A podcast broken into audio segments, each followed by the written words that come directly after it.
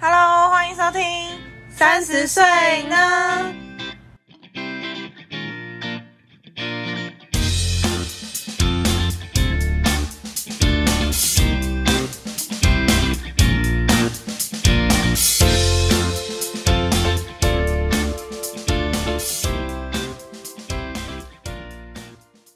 大家好，我是 Yuki，我是佩。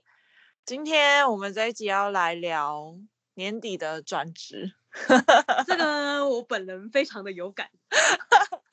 好，我们今天请来了一位嘉宾。那这位嘉宾呢，请你先开始自我介绍吧。Hello，大家好。嗯、呃，大家可以叫我薯条。啊，其实我也是三十岁左右的年纪，所以刚好符合这个这个你们的这个群体的族群这样子。只在这个年龄的区间就对了，是，感觉我们下次可以收集一个素食套餐，薯条、麦克鸡块，还差什么汉堡？就今天的今天的我们的来宾是薯条叔叔，嘿，那想，哎、啊，我们可以先稍微聊一下，为什么大家都要在年底转职啊？佩，你不是也在准备吗？哎，这不好说，但我只能说我身边很多人都都在准备。他们要么就是在准备，要么就是已经离开了。我看这个速度真的是比逃难还快。那薯条叔叔，你现在在准备转职吗？对啊，就已经转完了，其实也算是转职成功了，对。哦，是哦。你觉得为什么大家都要在年底转职啊？我觉得其实好像比较多人都在讲说是年后转职，我但是年底转职，我觉得可能就比较。呃，会有三种情况，一个就是可能，呃，遇到已经有不错的机会啦，然后就想说赶快过去支援那个新的公司，啊，不然就是真的原本的公司待不下去了，然后赶快走一走，哦、逃跑一波，啊，第三个就 可能就财务自由了吧，我觉得自己觉得会这种三种情况。所以你自己是哪一个情况？我是觉得我是遇到不错的机会，然后再加上原本的公司可能又有一些异动，那我就选择说，哎。在年底之前离开也是一个时机，这样子。嗯，因为我本人就是呃，不要说我本人啦，因为我根本还我还没转职啦。那我的公司是他刚上述的第二种这样子。嗯哼。而且我上次听那个唐启阳说，就是双子座十二月底就是事业运不错。你可以趁。我应该是我已经看到那个就是薯那个薯条叔叔，因为也是双子座，我看他已经转职成功，那我应该 还行还行，搭上这一波风潮。对。那可是你不觉得大家都可能年底或年后这时候开始准备要就是换新的工作，那不就相对算工作机会，可能大家都现在已经打开那个一零四了，就是各家公司都打开一零四，就是打开它的职缺。可是这时候同时就跟你一起就是要应征的竞争者不就变很多吗？那这样子就是有比较好吗？其实我觉得竞争者这件事情真的完全不需要想太多哎，嗯哼，因为有时候我觉得这件事情很奇妙，是即便是一样的职呃以同一个职位好了，然后你们两个是不同程度，假设说你是 senior 是 junior，嗯，可是他们有时候公司需要的人才就是那样子的，像 junior 一样的人，嗯，即便你是 senior，你也不一定会符合这个职位，嗯哼，所以我其实没有真的觉得说就是。我应该要去跟这个时间的人去抢这个机会，这个机会，我反而是比较觉得，自从就是疫情之后，然后大家都是远距上班的，我觉得变成你的市场会跟全球在抢，而不是只是这个时间在抢。嗯哼，我觉得这个才是比较就是现在求职越来越难的部分，我觉得啦。哦，对，那薯条叔叔你怎么看？我自己会觉得说，呃。年后可能竞争者才是真的多，就大家可能领完年终啊，然后放个假啊，然后就觉得说啊，差不多差不多了，可以离开了。所以那个时候，以及或者是在那种六月毕业季的时候，那种那种情况才会是竞争者比较多。那我觉得在年后这个时间，大概在求职会开的缺都会比较需要一些即战力的，所以可能是对于我们这种有一些。工作经验的，我觉得在这个时间点转职，可能算是可以可以为自己呃加薪啊，或者是再多谈的到一些比较好的条件的一个时间点。哦，所以你的意思就是说，现在现在就是年底再开放出来的这些职缺，其实是就是他们现在你知道人人力短缺，然后就是人力荒的状态当中，然后如果你刚好你的呃一些嗯、呃、你的技能又符合他们需要的人才的时候，这时候就会比较好谈薪水。对啊，而且他可能又觉得说，哎，你愿意在那个。年末的时候，在领年终之前离开，那他可能甚至会多给你一些在薪资上一些比较好的一些条件。我自己是这样子认为。如果你在年前就是换工作，他们会给你比较好的条件，因为你没有拿年终。应该是比较像我刚刚前面讲的，他们比较需要集战力，那他就会开比较好的一个一个条件给你，然后让你赶快继续做加入，而且其实对他们来说比较有保障，因为在为什么？我觉得在这个时间点。大家都在编明年的一些预算，那这些预算的时候，他就会觉得说，哎，如果我可以先把在年前先把这些人找齐，那我有一些工作 deliver 或者是有一些预估会比较准确，好像跟年后这些会比较有一些那个年后再找人会有一些差距。哎，这倒是真的，完全忽略掉年底在编预算这件事情，所以你赶快跟他讲一讲，他就可以赶快把这一笔就是预算编进去，他就觉得哦，至少我先把这个预算保留起来，因为所以是年底编明年的预算。对啊，通常都是这样，通常是年底在编明年的预算。哦，原来是这样子哦。对啊，因为我们公司最近也在准备要编列明年的预算。哦，对，他甚至在接接一些像我我的行业比较偏那种软体服务业，他是在决定说，哎，我明年可不可以接一些案子的时候，那如果我在年前就这个人就已经答应你说可以进去，那我就可以赶快再做一些人力的安排上，比较有那个恰当的配置这样子。如果你愿意在年前过来。第一个公司就会比较觉得说比较有保障，比较好的配置啊。第二个他也会说，哎，我有这个能力，他愿意在这个时间来了，那我就可以给他一些比较好一些条件。相对于假设我在年后我有更多的人才可以选的时候，那这时候有更多的人就开，哎，都是条件都差不多，但是开的比较。低一点，那当那当然我可能就选择到比较低一些，开心没有那么高的一个人这样。哦，哎，所以其实对那些就是拥有即战力能力的人，是不是在年前转职会是比较好的选择？你赶快啊！对啊，哎，我就是即战力，赶快！哎，有人需需要设计师吗？上一集我们有讲到，我是一个自由自在的设计师，阿拉丁班的设计师。哦，原来是这样，那我真的是要快。要快要快，抢这一排！我现在 动作很慢，而且我突然觉得我们这一集好真挚哦，真的是很真挚。因为其实这个问题就是，呃，不要讲三十岁的人，就是其实因为因为我其实我公司最近就是发生了蛮巨大的变化，嗯，所以我看很多人真的是迅雷不及掩耳的速度在换，然后我们每个礼拜都是走这种四个五个四个五个在走的，真的蛮多的，超猛的，就是动作都超快。然后因为其实我自己本身当初在想的时候，还觉得好像没有这么。急迫到就是我现在一定要换，虽然我们有一些变动，但是我目前待里面还算觉得还行这样子，嗯，所以我现在的心态就会比较算是这样子，就是有点骑驴找马的感觉。可是我有一些就想知道说，像骑驴找马的时候，到底能不能找到一匹好马？对，没错，这就是因为你在转职前，你可能会需要做一些准备嘛。那你如果同时又有工作，然后同时又要准备，那其实我觉得这个准备的时间并没有办法很恰当。那薯条叔，你也是在一边工作的状况下，一边准备新的面试，你是怎么做到的？确实我，我我是在边工作边就是边找其他的呃其他的机会。那后来是找到，但我说实在的，我觉得这个过程其实还蛮累的，因为。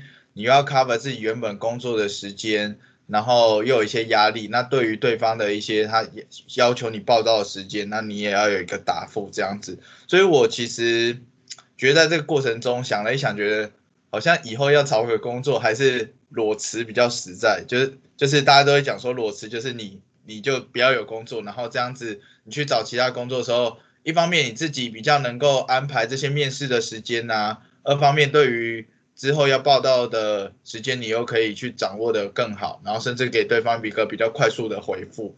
感觉、嗯、感觉裸辞是我在这样子找完之后，我觉得好像之后会比较走的一个方式，就是干脆就是哦，就先一身进，然后之后再慢慢的找，这样准备会比较充足一点。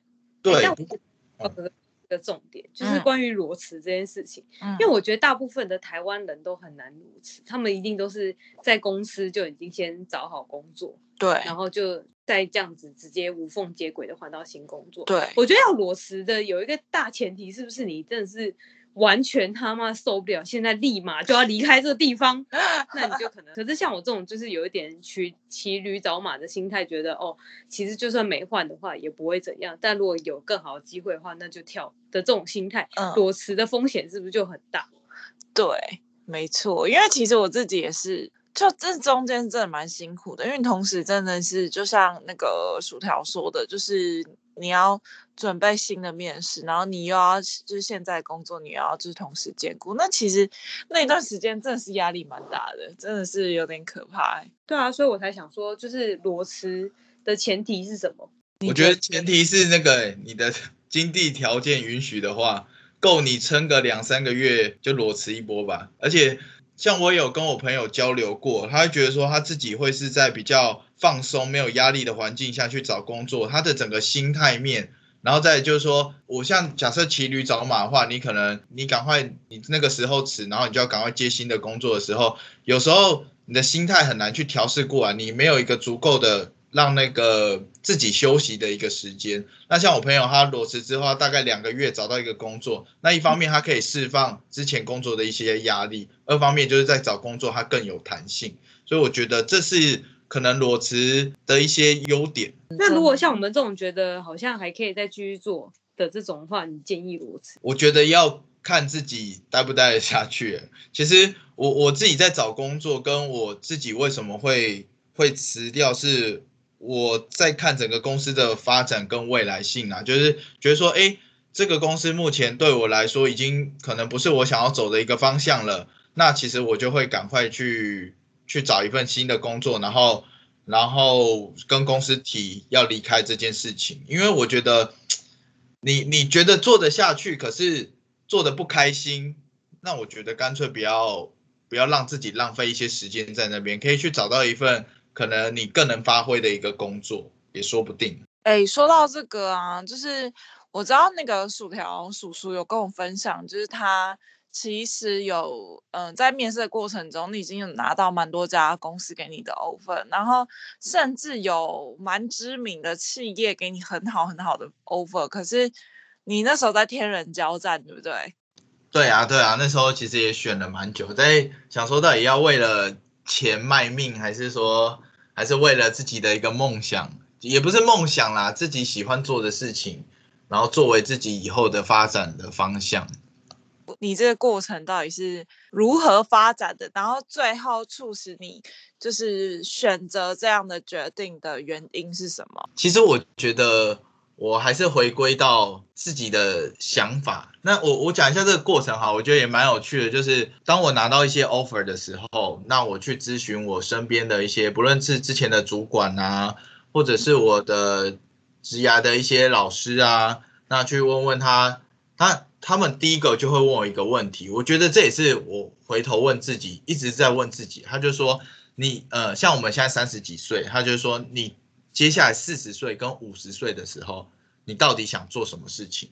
那我可能就回答说，好，那我想要在一个公司里面当上比较中高阶主管的的职位。那他他们就会跟我分析说，哦，好，那你现在选择哪一家公司比较有机会让你去达成你要成为中高阶主管的这件事情？那你就去走这个职位。对，这是这是我我觉得在这个过程中，我想最多的事情。但是最后老师跟我分析完之后，他只给最后给我一句话说：这些都是我们给你的一些建议，可是还是要回归到你自己的初心。所谓的初心就是你到底喜欢做什么。那我觉得原本我已经被老师说服说，哦，这家公司好像真的能够。让我之后成为中高阶主管，而且对我的职业发展很有帮助。可是最后这个问题又又让我一直在打破我刚刚的一些想法。我其实就会回想到说，我就算去这家公司，其实我做的不开心，就算最后能够到那个位置，那我会不会后悔？后悔说我放弃另外一个我想做的工作？所以最后我觉得想了两三天之后，我还是拒绝掉一个比较高薪的 offer，选择做我会比较喜喜欢而且做的比较开心的一个工作。这是我的一个想法跟过程。我想知道具体来说，这两个工作差异在哪里？其实，呃，以我是软体服务业，那一个一个工作，它是在我们叫做 user side，就是说你要到一个公司那边去服务。但是另外一个工作，它叫做顾问端。那顾问端就是你。顾问的公司会派你到多家公司去服务。那其实我是一个比较呃不喜欢被定型的人，就是我我不想要待在一同一个公司里面，然后去做类似同样的事情一直做。虽然是说他可能会多给你一些不同的呃事情啊，但是我就不想要一直在学习一个同样的东西一个流程。所以如果能够在顾问公司能够去到多家公司去历练的话，其实我觉得会是比较符合我个个性的，这是我自己的对自己一个一个评估。我觉得这个这个选择，如果我是他的话，我应该也是会选这个。对，而且你记得你之前说，你之前有问我说，你有接到一个案子，钱很少，但是呢，你觉得蛮有趣的，你很想做做看，然后你问我要不要接。对。钱是很少，很少，他就觉得说，这是好意思拿这个价钱出来，可是又觉得这个东西真的看起来很好玩，这样。嗯哼。然后那时候，那时候，对，那时候我也是建议你说，你想做你就做，不要管他钱多还是少，这样。对，但反正我还是提了这样。对啊。但是一边做一边靠北，钱真的很少。一边做一边靠，钱真的很少。超好笑。那薯条叔，你有什么建议想要给那些就是他现在正在准备要转职的人？比方说像像配这样，像配这样。嗯。哎，我想问一下，刚刚薯条叔叔转的那一间是本土的公司吗？我，你是说我后来选择的吗？对，其实我，嗯，应该说刚好这两家，一家是本土的，一家是外商，但是其实他们很不一样。那间本土的公司，它反而它就是想要优于外商，它开的就是很好这样子。但是那当然也是它是一个国际型的企业啦。但是最后我选择的是外商，但是外商它其实大家都会觉得说有有些外商给的比较好，但其实。外商它的一些阶级啊，或者是分层啊，它其实更严谨一些。所以其实在，在在我现在要进的这个外商，它的薪资当然没有刚本本土开的那么好，但是也是不错啦。反正这个都还是有比原来的好，就对了。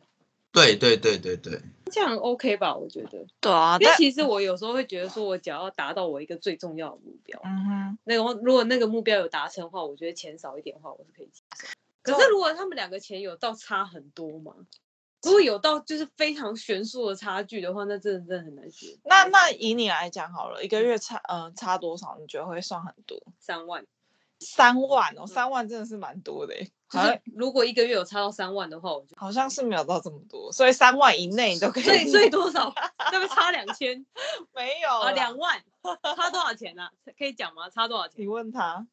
你说我吗？没有，月薪月月薪是没有差的。其实通常大家我不知道，通常大家到外面就是谈月薪或年薪嘛。那有些公司就是跟你谈年薪。那其实有些比较更是这种事情更容易发生在制造业。制造业它就是给你年薪非常多。例如说大家听到台积电呢，它其实都是计奖金，或者是有些制造业它就是给你直接年终一大包，在最后的时候给你。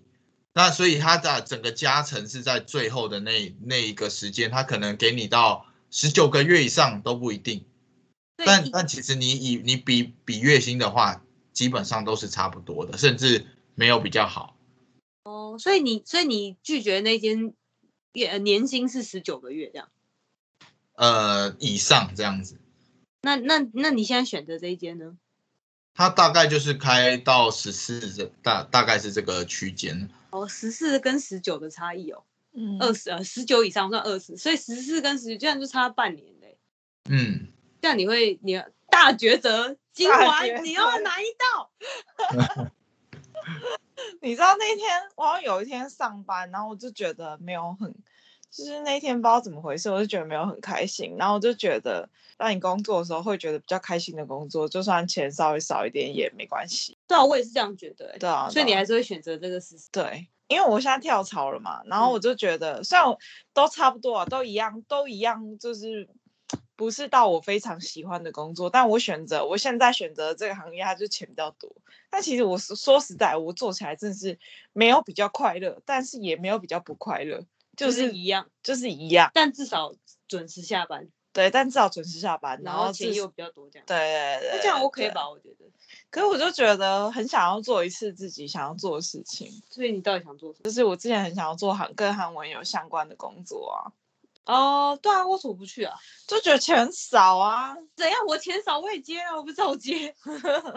你就可以当当当兼差接啊。可是他那个是，就是他不是兼差职啊。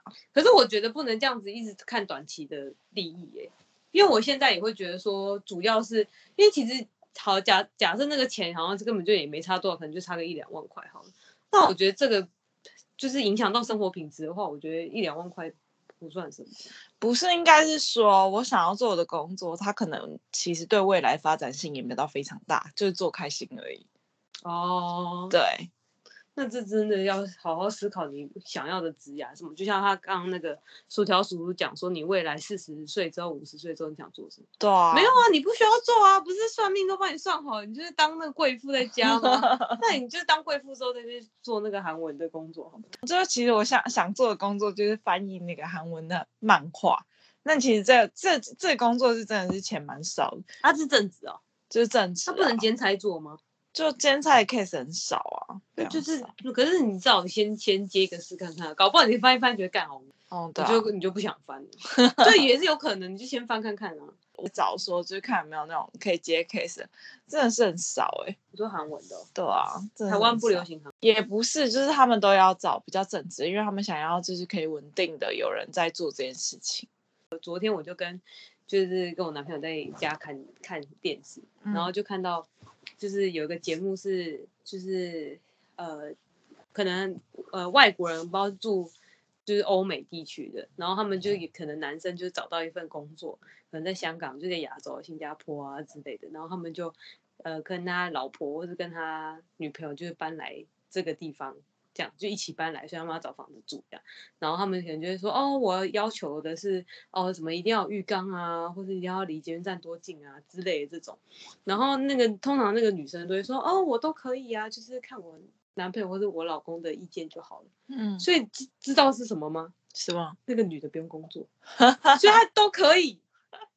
然后我就觉得哇，真是太棒了。然后我就 跟我男朋友说，你什么时候去找？国外的工作 我都可以，干你屁事！当然都可以啊，我都可以，很爽哎、欸！哎呀，怎么会聊到这里啦？烦呢、欸！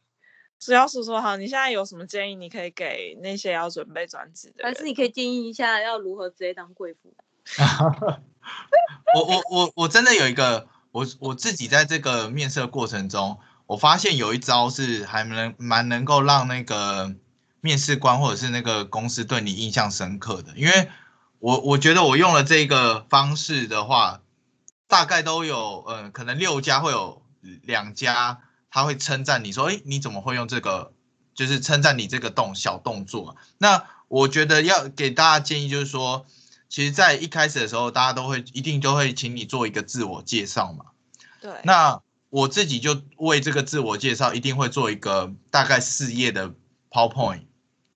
那而且他就说，哎，请你自我介绍的时候，其实像现在基本上都是视讯面试。那我就说，哎，我可不可以投影一下我的荧幕，然后就用就用我这四页的 PowerPoint 去做一个自己的自我介绍。那甚至是说，就算是到现场，他们其实那个也有一些电脑荧幕可以外接到大荧幕上，你也可以用这个方式去去表现出自己。然后我觉得这个在。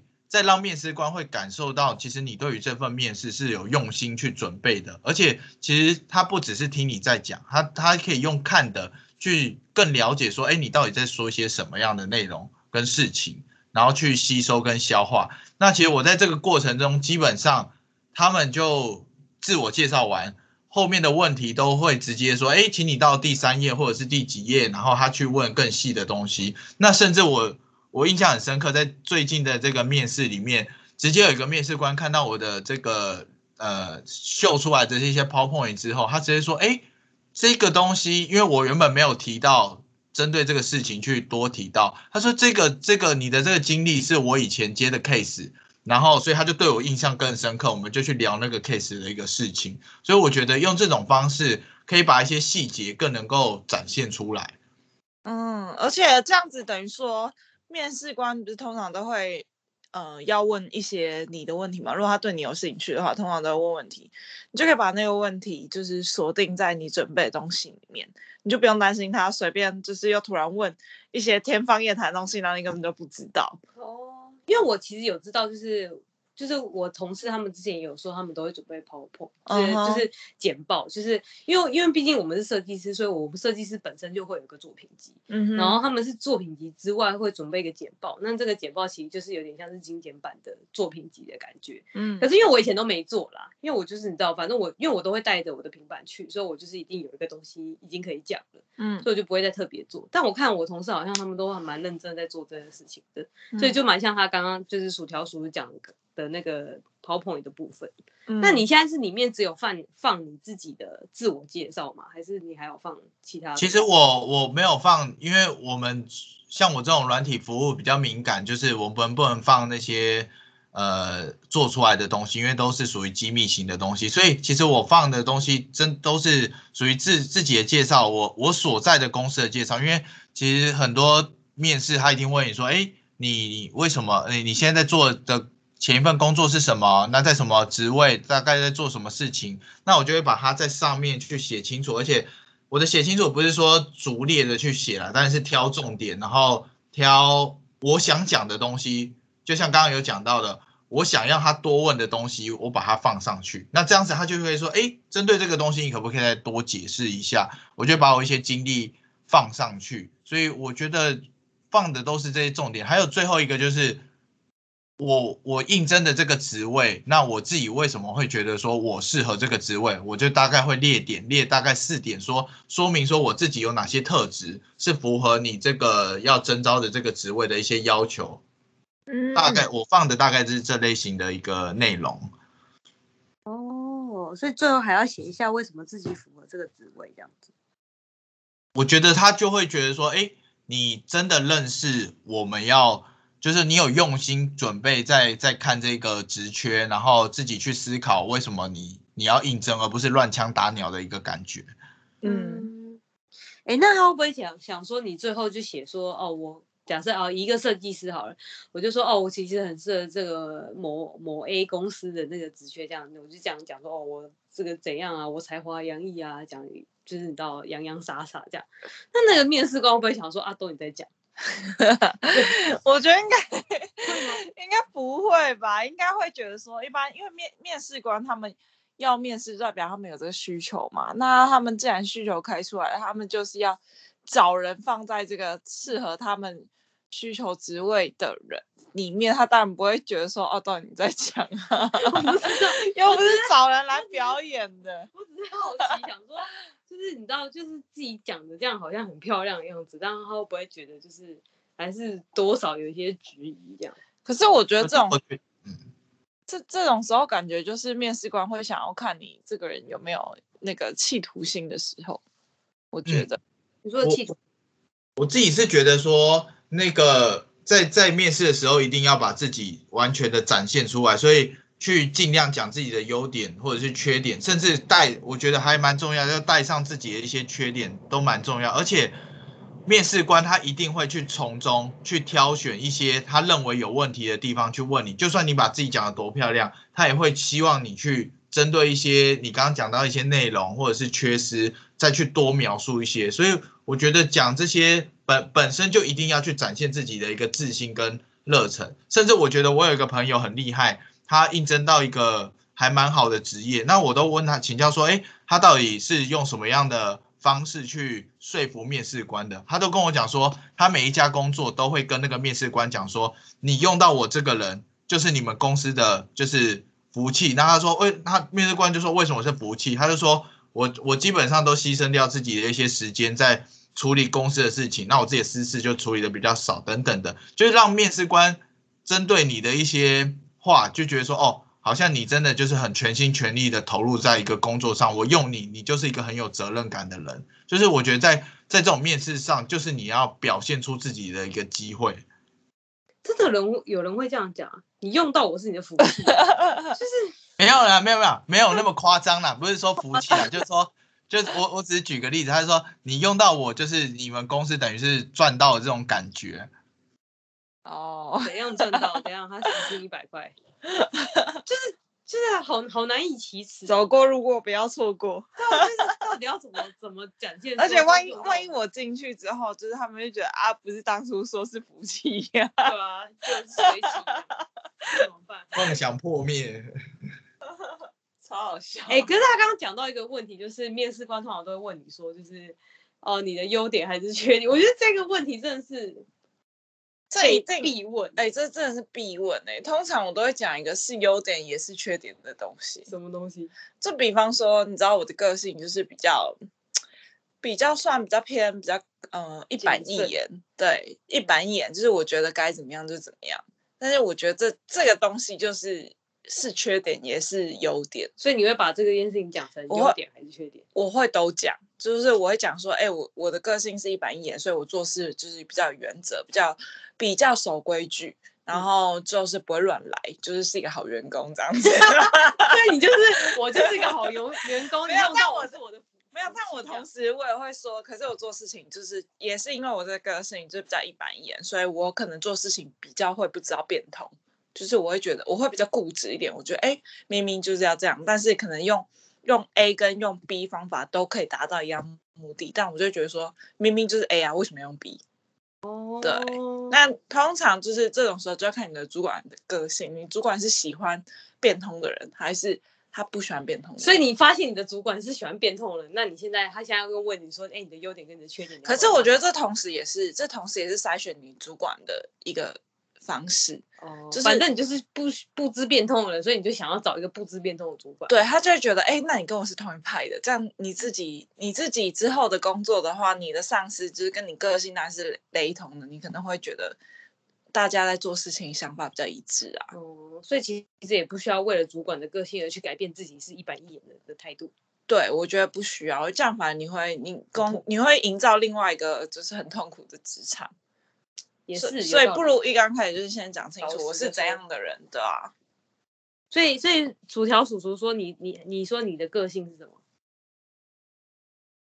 你说我在自我介绍的时候吗？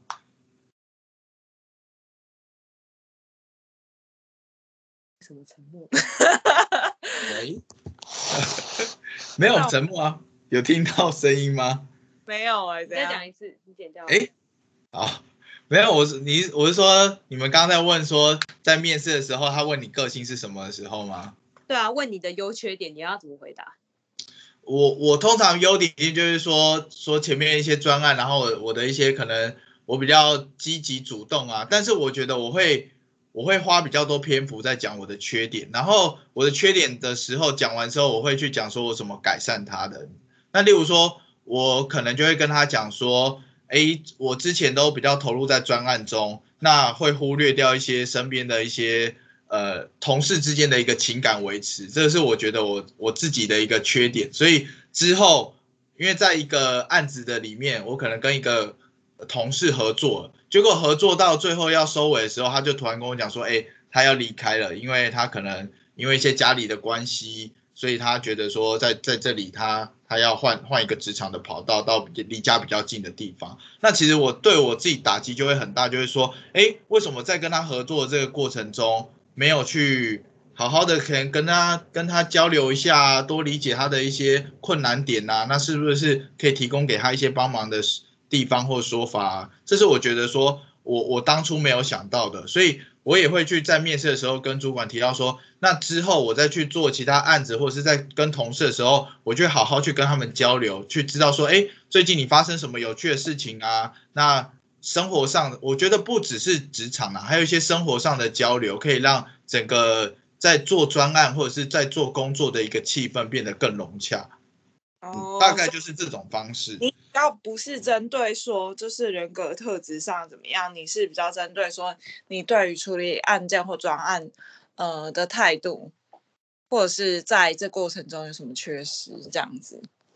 哎，但是其实很多同事在职场上面都没有很在乎，就是关于人际或是同事间的情。可是你们不觉得人际在同事之间的人际的？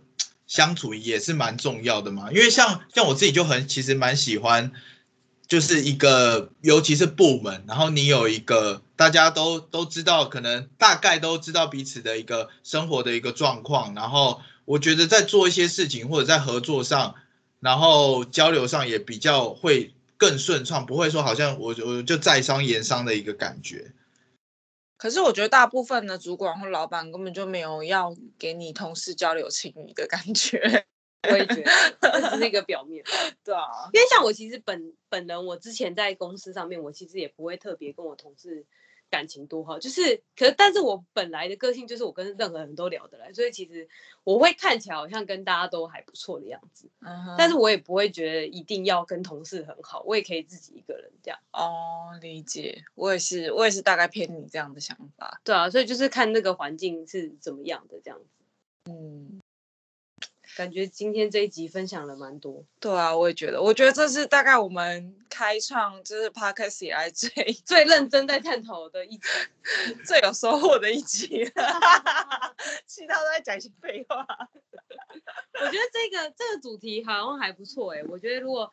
就是以后观众如果在我们的那个话题底下留言说他们还想要再听关于职场的话，就可以在下面留言。对啊，而且里面还还会得到一些小方法，然后而且还是普通人说的，不是什么专家说的。我觉得专家有些说的都有点太那个。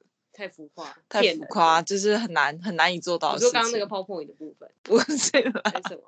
就是可能一零四那种，他们不是会分享一些什么面试的一些技巧，可以我觉得有一些不是很实用。哦，我好像也不会特别去看什么面试的技巧。对啊，对啊，对啊。那我们下次请那个薯条叔叔来分享一下面试的技巧。面试的技巧，好啊。好啦，那今天最有用的一集就先到这边了。下次过年后再来分享年后转。对啊，之后哎，等之后过年之后，你再跟我们分享一下你的新职场怎么样？好，没问题。好，那今天就先到这边喽，谢谢，拜拜。拜。